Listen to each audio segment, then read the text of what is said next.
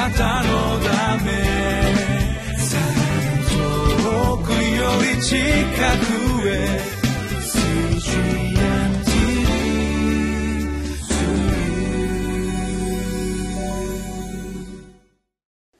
皆さんこんにちは。1月12日リビングライフの時間がやってまいりました。え今日は悲惨な状況から回復させてくださる神の恵みと題してマルコの福音書5章1節から20冊までお話をさせていただきます。私はニューヨーク東京の牧師加藤伊作です。どうぞよろしくお願いします。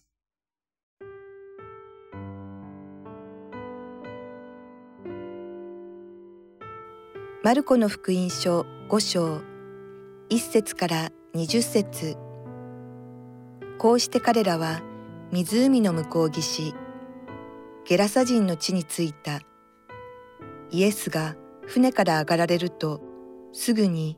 汚れた霊に疲れた人が墓場から出てきてイエスを迎えた。この人は墓場に住み着いておりもはや誰も鎖を持ってしても彼をつないでおくことができなかった。彼はたびたび足かせや鎖でつながれたが鎖を引きちぎり足かせも砕いてしまったからで誰にも彼を抑えるだけの力がなかったのである。それで彼は夜昼となく墓場や山で叫び続け石で自分の体を傷つけていた。彼はイエスを遠くから見つけ駆け寄ってきてイエスを拝し大声で叫んでいった。意図高き神の子イエス様。一体私に何をしようというのですか？神の皆によってお願いします。どうか私を苦しめないでください。それはイエスが汚れた霊よこの人から出て行けと言われたからである。それでお前の名は何かとお尋ねになると私の名はレギオンです。私たちは大勢ですからと言った。そして自分たちをこの地方から追い出さないでください。と懇願した。ところでそこの山腹に豚の大群が買ってあった。彼らはイエスに願って言った。私たちを豚の中に送って彼らに乗り移らせてください。イエスがそれを許されたので汚れた霊どもは出て行って豚に乗り移った。すると二千匹ほどの豚の群れが険しい崖を駆け下り湖へなだれ落ちて湖に溺れてしまった。豚を飼っていた者たちは逃げ出して町や村々でこのことを告げ知らせた。人々は何事が起こったのかと見にやってきた。そしてイエスのところに来て悪霊に疲れていた人すなわちレギオンを宿していた人が着物を着て正気に帰って座っているのを見て恐ろしくなった。見ていた人たちが悪霊に疲れていた人に起こったことや豚のことをつぶさに彼らに話して聞かせた。すると彼らはイエスにこの地方から離れてくださるよう願った。それでイエスが船に乗ろうとされると悪霊に疲れていた人がお供をしたいとイエスに願った。しかしお許しにならないで彼にこう言われた。あなたの家あなたの家族のところに帰り主があなたにどんなに大きなことをしてくださったかどんなに憐れんでくださったかを知らせなさい。そこで彼は立ち去り、イエスが自分にどんなに大きなことをしてくださったかをデカポリスの地方で言い広め始めた。人々は皆驚いた。えー、今日の箇所はですね、えー、湖の向こう岸というふうに書いてありますけれども、ガリラヤ湖、イスラエルの北部にあるあのガリラヤ地方の中心的な場所ですね。ガリラヤ湖のその、え湖の、まあ、向こう岸というふうに書いてありますけれども、いわゆる、えー、ティベリアとか、あ本当にこの中心的な場所から見ての、えー、対岸ですね。ここはゲラサ人の地というふうに言われたとこです。まあ、このガリラ湖の南東部に属する場所ですけれども、まあ、この地方はですね、えー、ギリシャ人たちが占領していた場所で、そこにはですね、デカポリスと言われる、いわゆるそういった都市、ギリシャ化されたですね、都市がたくさん作られた、そのうちの一つ、そしてその中心的な場所でしたけれども、えー、ここはですね、本当にこう、苦しみの地っていうんでしょうかね、えー、人々が本当に霊的にえー、悪霊の本当に強い力に抑圧されているような場所でした。えー、この歌詞を読んでいくとわかると思いますけれども、本当に一人の悲惨な人生を歩んでいた悪霊に、また汚れた霊に疲れた人の話が出てきます。イエス様がですね、対岸に行かれて、えー、船から上がられると、すぐにこの汚れた霊に疲れた人が墓場から出てきて、イエス様を迎えたというふうに書いてありますね。まあ本当にこの人は、えー、人間的なあらゆる方法を持って、えー、癒され、えー、またこの疲れている、汚れた霊が去るように多くの人々は努力したと思うんですけれども、なかなかそれができなかった。三節、この人は墓場に住み着いており、もはや誰も鎖を持ってしても彼を繋いでおくことはできなかった。この悪霊の力強いですね、力、が本当に現れているような、そういった人物でしたね。で、えー、4節見ると、彼はたびたび足かせや鎖で繋がれていたけれども、鎖を引きちぎったり、または足かせも砕いてしまったりして、えー、人々はですね、この押さえつけることはできなかった。さらに5節を見ると、彼は夜昼となく墓場や山で叫び続け、石で自分の体を傷つけていたというふうに書いてありますね。えー、まあこの人はですね、普通の人々と共に生活するような場所に住んでいたわけではなくて、いわゆる人々の居住区から離れた遠いですね、隔離されていた地域、えー、まあ山の中腹の墓場って書いてありますけれども、本当にここに、えー、人々からまあ拒絶されてですね、えー、住んでいた。そしてこの悪の破壊力がですね、彼自身に対して発散されているんですね。意味もなく自分を傷つけ、そして発散している、そういう姿が、ここで描かれています。で、この人はですね、イエス様を遠くから見つけると、駆け寄ってきてイエス様を礼拝したって書いてありますね。まあ、ある意味この悪霊の洞察力の鋭さを表している箇所です。えー、この悪霊の働きっていうのはですね、非常にこう、明確で、まあ、ある意味瞬間的ですね。そして、えー、イエス様に対してえ、7節大きな声で叫んで、糸高き神の子、イエス様って言っていますね。まあ面白いなと思うのは、多くの人々、普通の人々にとってイエス様ってこういうふうに、糸高き神の子っていうふうになかなか見れることができなかった。でもこの悪霊は知ってるわけですね。糸高き方の子、神の子であるっていうことを、えー、そしてはっきりと神のことを認めているんです。多くの人々が認め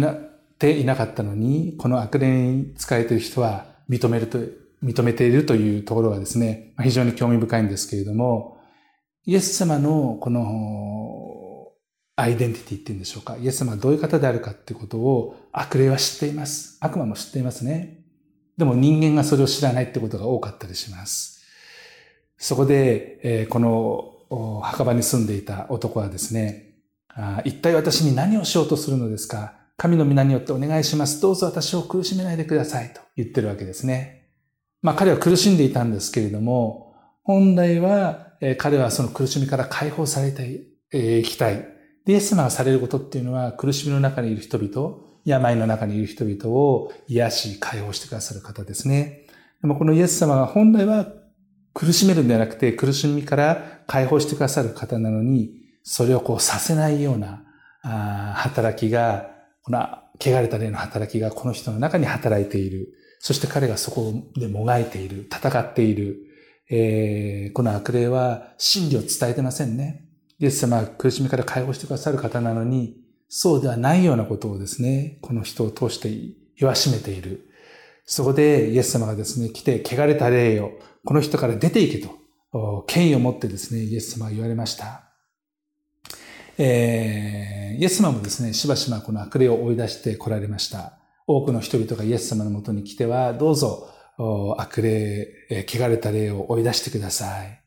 でもですね、パリサイ人はイエス様自身のことを違う目で見ていましたね。えー、イエス様の中におられる精霊もですね、悪霊も同じかのように、えー、考えていた。それだけ彼らはですね、この目が、えー、本当に遮られているような状況でした。そこでイエス様はこの、えー、人の中にいる汚れた霊に向かって言います。お前の名は何か。まあ、この名っていうのはですね、性質を表す言葉ですけれども、えー、この汚れた霊は私の名はレギオンですと答えます。レギオンはローマ軍隊の編成単位で言うと5000人の兵を表す、えー、言葉なんですね。で、まあ私たちは大勢です。まあ5000人、まあ5000のですね、悪霊がいるってことは非常にこう強い霊がこの人のうちに働いていた。だから誰も彼を抑えることはできなかったわけですけれども、どうぞ自分たちをこの地方から追い出さないでくださいと懇願していますね。まあ、悪霊はその、えー、中の中に、えー、この人だけではなくてその地方でも働きをしていきたかった。でもそこでイエス様は何をされたでしょうか ?11 節ところでこの山腹に豚の大群が飼ってあった。で、彼らはイエスに願って言った。どうぞ、私たちを豚の中に送って彼らに乗り移らせてください。そこでイエス様がそれを許されて、汚れた霊の者が出て行って豚に乗り移った。すると、2000匹ほどの豚の群れが険しい崖を駆け下り、湖へなだれ落ちて、湖に溺れてしまった。まあ、この豚を飼っていた人にとってみればですね、非常に大きな損害を被ってしまったわけですね。2000頭の豚っていうことは相当なまあ、経済的損失につながったわけです。まあ、おそらくこの地方に住んでいた人ってことで、ユダヤ人の養豚家財がないかというふうに言われたりしますけども、まあ、彼らはですね、えー、もうそれを見て逃げ出していきました。町や村々でこの出来事を告げ知らせ、人々は興味本位でですね、そこで何が起きたのかって、こう、このゲレサ人のですね、えー、地のこの汚れた霊に通かれていた男のところに、えー、来たわけです。するとこの人はですね、えー、悪霊に疲れていた人ですけれども、このレギオンが去っていきました。で、彼は着物を着て正気に、えー、帰って座っているのを見て恐ろしくなったって書いてありますね。この汚れた霊に、えー、疲れていた男は解放されたわけです。そして、えー、人々がそこに集まって、えー、イエス様のもとに来てですね、どうぞこの地方から離れてくださいって。えー、頼み込んでいますね。信仰がない人たちというのは神の国を見ることはできません。えー、むしろ目先の利益に執着するものです。で、彼らはですね、イエス様に去ることを求めた。でもこの悪霊に疲れた人は、そうでなくてイエス様とお供をしたい。共にいたいっていうんですね。ここにも対比があります。で、この地方で本当にイエス様の働きができたはずなのに、出てってください。去ってってください。離れてくださいってことは、ある意味神の働きを拒絶してるわけですから、これは最も悲しい出来事だというふうに言うことができます。神の働きを拒んでしまった、そのような場所、本当に暗い、え、暗闇の中に光を灯そうとしたイエス様の働きを拒んでしまった。そういう中に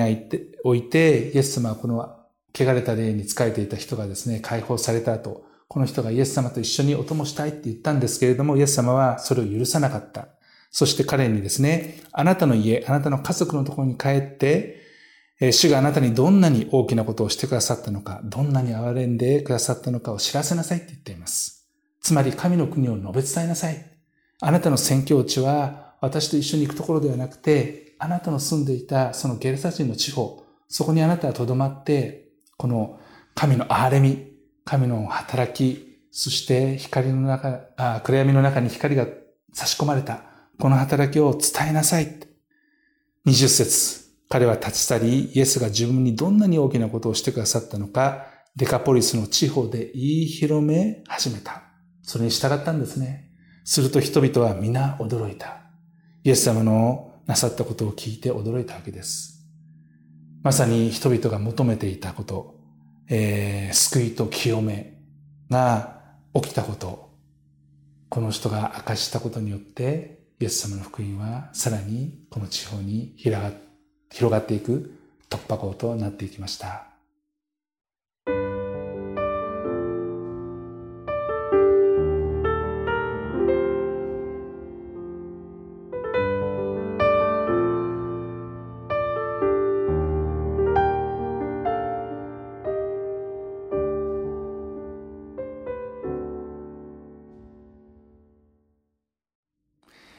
今日は汚れた霊、悪霊の働き、そしてそこの背後にいるサタンの働きというのは破壊的な働きであり、その先にあるものは永遠の死である。しかしイエス様の働きというのは、この死の中にいる人々に永遠の命を与える輝かしい働きをされたということを、この証を通してですね、見ることができました。イエス様は清い霊を持って私たちにこの同じ清い霊を注いでくださって、私たちの人生がこの汚れた霊で、え満ちるんではなくて、清い霊に満たされて歩んでことができるように助けてくださいます。そのことを願って、今日もですね、主の前に祈っていきたいと思います。お祈りいたします。愛する天の父様、御子イエス様を通して、私たちは心の中に聖霊様をお迎えし、そして聖霊の本当に満ち満ちた働きを通して私たちは悪霊の働きを追い出し、またそれに左右されて生きるのではなくて、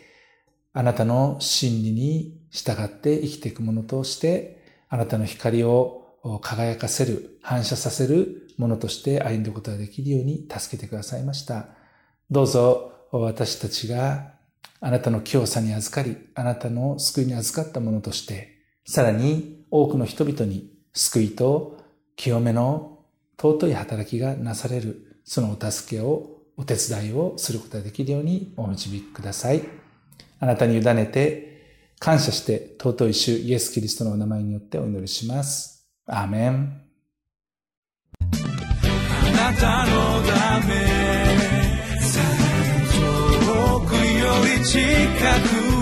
く